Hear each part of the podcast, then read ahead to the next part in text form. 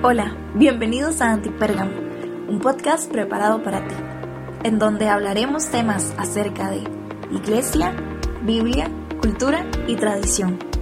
Prepara tu corazón y disfruta del mensaje.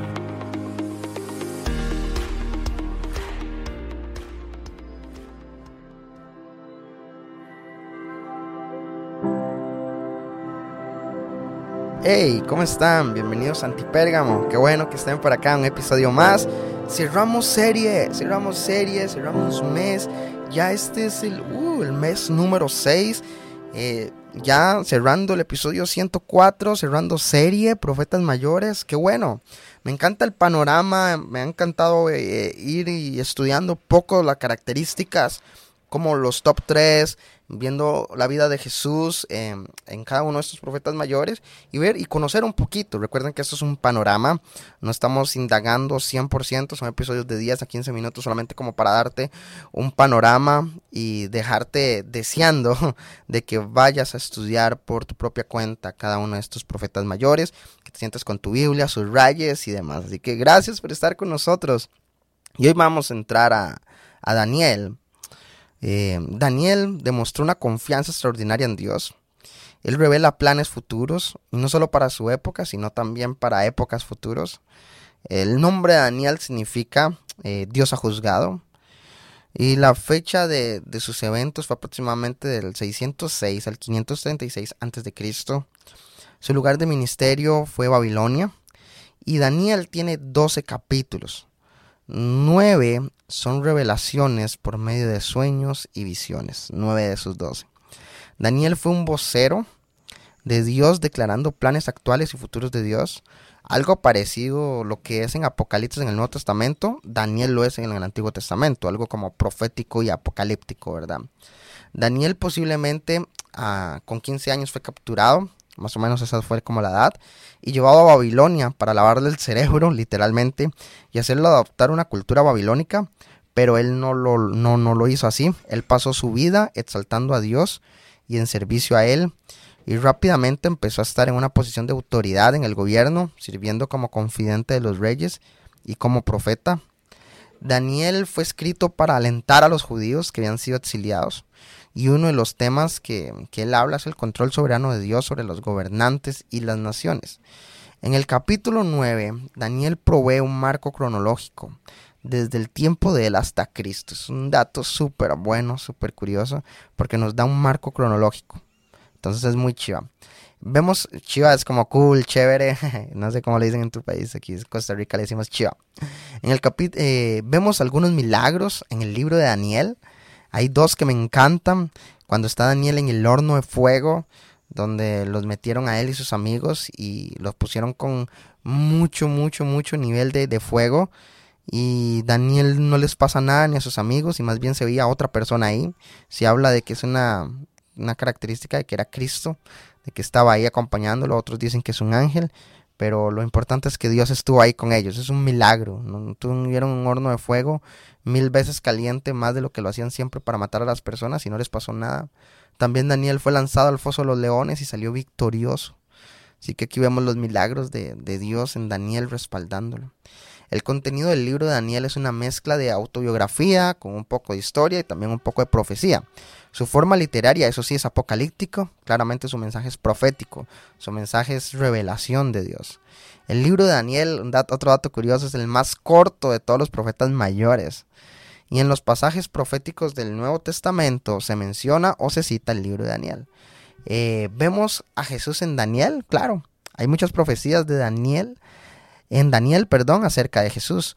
Número uno, se habla de la gran piedra que aplastaría los reinos terrenales. Eso está en el capítulo 2, versículos del 34 al 45. Se habla del Hijo del Hombre y el Anciano de Días, capítulo 7, el versículos del 13 al 14.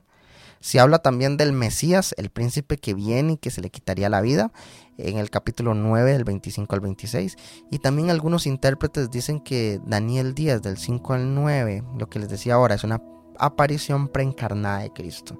Así que claramente vemos muchas profecías en Daniel acerca de Jesús en, el libro de Daniel, capítulo 2, capítulo 7, capítulo 9, capítulo 10. Así que sí vemos a Jesús en el, en, el, en el profeta mayor de Daniel. Y voy a darte mis top 3 versículos de Daniel. Con esto voy finalizando. Creo que este episodio va a ser uno de los más cortos. Traté de resumir bastante Daniel. Daniel es un libro profético y de revelación. Hay muchas historias, hay muchas profecías, hay muchas simbología. Así que no puedo meterme mucho en eso. Ya estamos hablando más temas de escatología. Y habría que meternos solamente a hablar de un tema escatológico para poder hablar de Daniel y Apocalipsis. Y eso nos llevaría a una muy buena serie. Entonces, probablemente esté para futuro una seriecita de Apocalipsis una seriecita de Daniel, así que vamos a entrar de, lleno más en eso. Ahorita solamente estamos dando un panorama, así que tres de mis versículos favoritos, Daniel 1.8. Pero Daniel se propuso en su corazón no contaminarse comiendo la comida y, el vino que el rey les daba, por lo tanto pidió permiso al jefe personal para comer otras cosas. Me encanta porque cuando él fue exiliado a Babilonia, cuando él fue capturado, cautivado, eh, el rey y todo, ¿verdad? Querían como querían como ganárselo, querían como eh, que él se, se, pudiera ser parte de la cultura babilónica, pero él dice que se propuso en su corazón no contaminarse. Y esto me llena tanto porque nosotros proponemos en nuestro corazón no contaminarnos. Nosotros proponemos en nuestro corazón eh, seguir la cultura o no la cultura de este mundo. Así que es un dato muy curioso que me encanta siempre reflexionar en mi corazón. Otro capítulo más, me gusta más, eh, versículo más, perdón, Daniel 12, 3. Dice, y aquellos que son sabios brillarán como brilla la bóveda celeste. Y los que enseñen a muchos la práctica de la justicia resplandecerán por siempre como lo hacen las estrellas. Dos cosas claves acá. Número uno, los que son sabios van a brillar. Creo que si, si obtenemos sabiduría por medio de Dios, vamos a brillar. Y no es brillar para que digan, oh, wow, qué carga, qué cool que son ellos. No, es para que las demás personas puedan ver a Jesús a través de nosotros, por medio de nosotros. Así que los sabios brillarán, me encanta eso. Y también me encanta que los que enseñen a muchos la práctica justicia van a resplandecer siempre. Estamos enseñando la práctica de la justicia, la práctica de la santidad, el buen ejemplo. Estamos practicando eso. Es un dato ahí para, para dejarlo en nuestro corazón. Y por último, Daniel 12:10 dice que muchos serán purificados mediante el paso por grandes pruebas y persecuciones, pero los malos van a continuar en su maldad y ninguno de ellos entrará en razón. Solo aquellos que son sabios entenderán lo que esto significa. Me encanta, dice que muchos somos purificados, seremos purificados mediante el paso de grandes pruebas y persecuciones. Cuando estés mediante la prueba, cuando estés mediante la persecución, estás siendo purificado.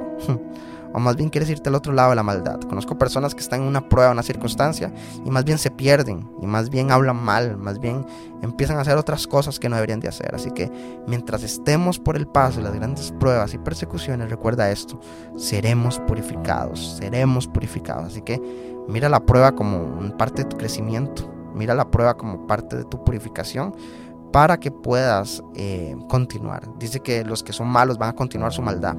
Así que no continuemos en nuestra maldad, arrepintámonos y buscamos a Dios. Así que esto es un poquito un panorama de Daniel. Daniel demostró confianza, reveló planes futuros, y no solo de su época, hasta que hasta el tiempo del Hijo del Hombre. Así que qué increíble ver, ver todo esto, ¿verdad? Que Daniel también alentó a los judíos en medio de los, del exilio y todo lo demás, ¿verdad? Y vemos también esta parte profética y apocalíptica, vemos sueños, visiones, vemos a Daniel siendo un vocero, declarando planes futuros y actuales, ¿verdad? Así que qué increíble es el libro de Daniel. Te motivo, te insto a que puedas estudiar el libro de Daniel. Gracias por escuchar Antipérgamo y nos vemos la próxima. Bye.